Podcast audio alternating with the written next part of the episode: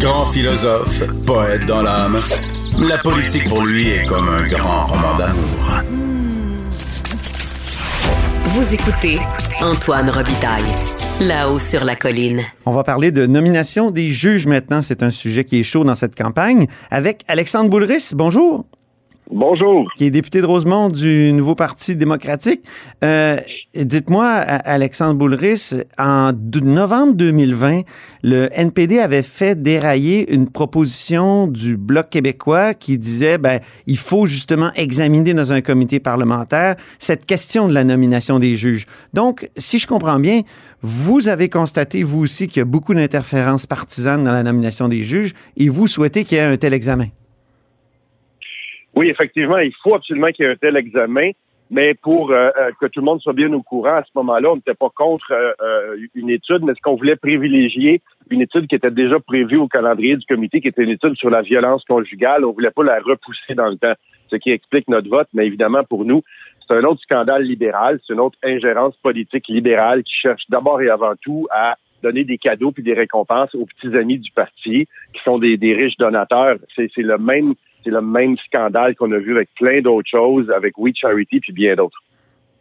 Puis là, vous avez fait vos calculs. Hier, euh, on m'envoyait un calcul de votre service de recherche qui disait qu'on était rendu, au fond, à 95 juges sur quelques 300, là, un peu moins de 300, euh, nommés par les libéraux depuis 2015, qui sont des donateurs. Et, et ce pourcentage-là, vous le trouvez troublant?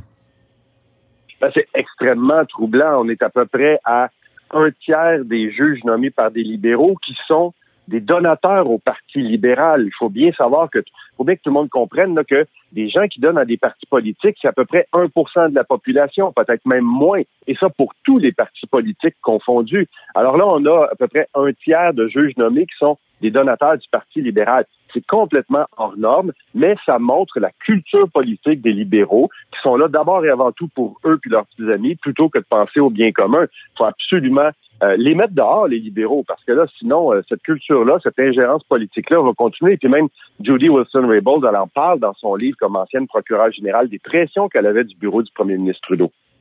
Comment on explique ces pressions-là? Est-ce que c'est pour orienter la justice dans un sens euh, ou dans un autre? Je pense que c'est pour faciliter le contact. Je pense que c'est des récompenses. Je pense que c'est des postes extrêmement prestigieux, on va se le dire, être, être juge. Puis il y a des gens peut-être qui veulent gravir, les échelons un peu plus vite, puis qui trouvent des moyens de se faire des amis chez, les libéraux fédéraux, avec les amis de M. Trudeau. Euh, et puis ça, je pense que ça, va euh, à l'encontre de l'indépendance puis de l'intégrité du système juridique. Euh, je dis pas que ces gens-là ne seraient pas des bons juges, mais à un moment donné, à nommer juste des petits amis du Parti libéral, ben on vient donner une teinte, on vient donner une couleur, puis surtout, on vient donner des récompenses à, des gens. C'est pas comme ça que ça devrait fonctionner, mais pour les libéraux, ça semble naturel, c'est le parti de tous mes dus. Est-ce qu'il y a des juges à tendance néo-démocrate qui ont été nommés depuis 2015 à votre euh, connaissance? À ma connaissance, euh, non, mais ce serait peut-être quelque chose à, vérifier. En tout cas, j'ai pas l'impression qu'il y a beaucoup de donateurs néo-démocrates qui ont été euh, grassement récompensés par le bureau de M. Trudeau dans les dernières années. Est-ce que ça fait des juges des, moins bons juges, ceux qui sont des donateurs?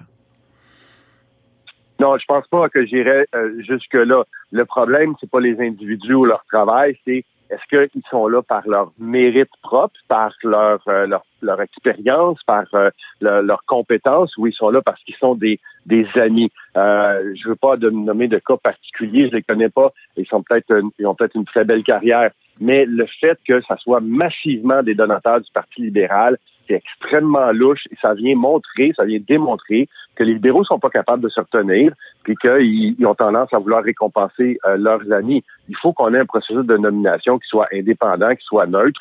Et puis, je parlais de Judy Wilson-Raybould, mais je pense que le cas de, de Mme Diane Leboutier est assez, est assez clair aussi. Puis ce que vous avez trouvé, un ancien chef de cabinet de, de M. Lametti qui dit j'ai beaucoup de choses à dire, mais il faudrait que j'ai une protection, un privilège parlementaire pour euh, raconter des histoires que je connais. Les preuves commencent à s'accumuler sur la, culture politique du Parti libéral en ce moment. Et quel genre d'examen ça prendrait dans un comité? Parce que là, le bloc, euh, euh, il y a un an, proposait d'examiner simplement le, le, processus de nomination des juges. Or, aujourd'hui, ils, ils, disent qu'il faudrait accoucher d'une proposition pour euh, euh, faire en sorte qu'il y ait une étanchéité plus grande entre le politique et euh, les nominations et le judiciaire.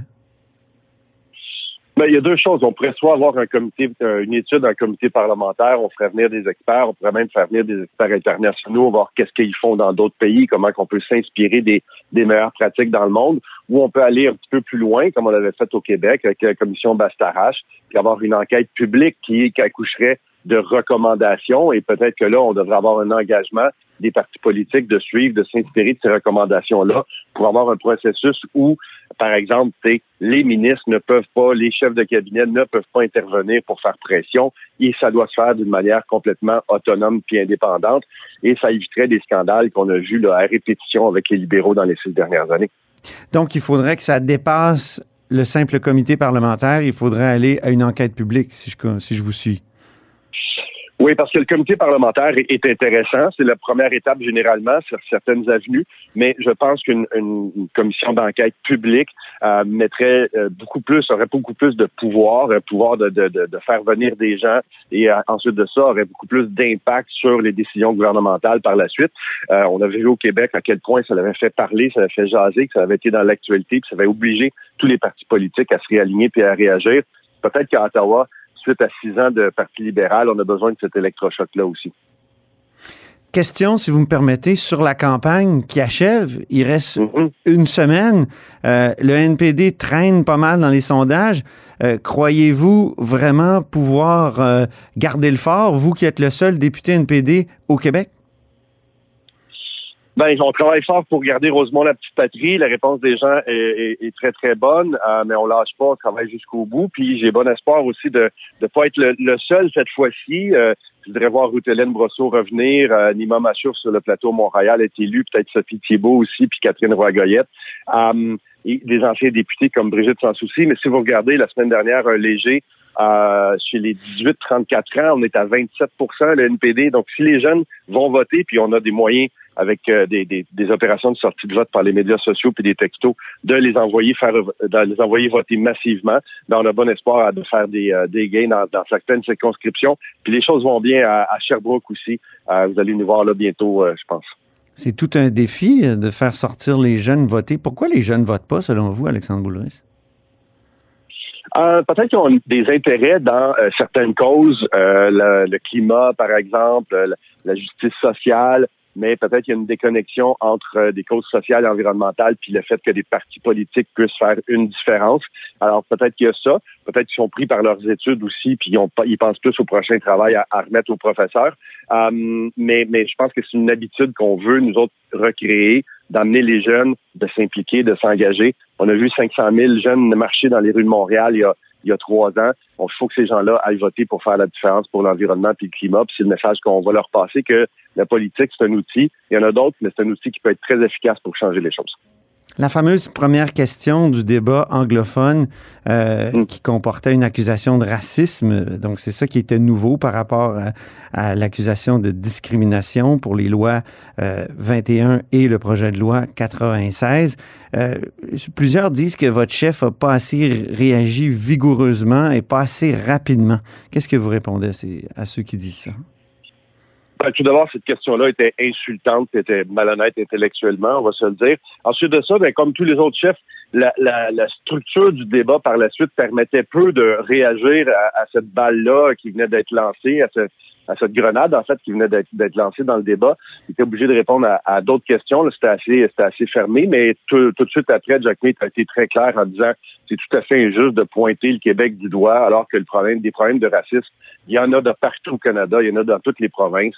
Alors, euh, moi, je suis très content de la réaction que, que mon chef a eue là-dessus. C'est juste que dans le contexte, puis les autres chefs politiques aussi, c'était difficile de, de, de, prendre la balle au bon à ce moment-là à cause de la structure du débat.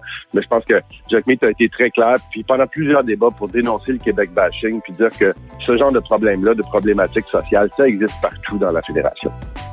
Ben, merci beaucoup, Alexandre Boulris. Ça fait plaisir, M. Retaille. Alexandre Boulris est député de Rosemont-la-Petite-Patrie pour le nouveau Parti démocratique.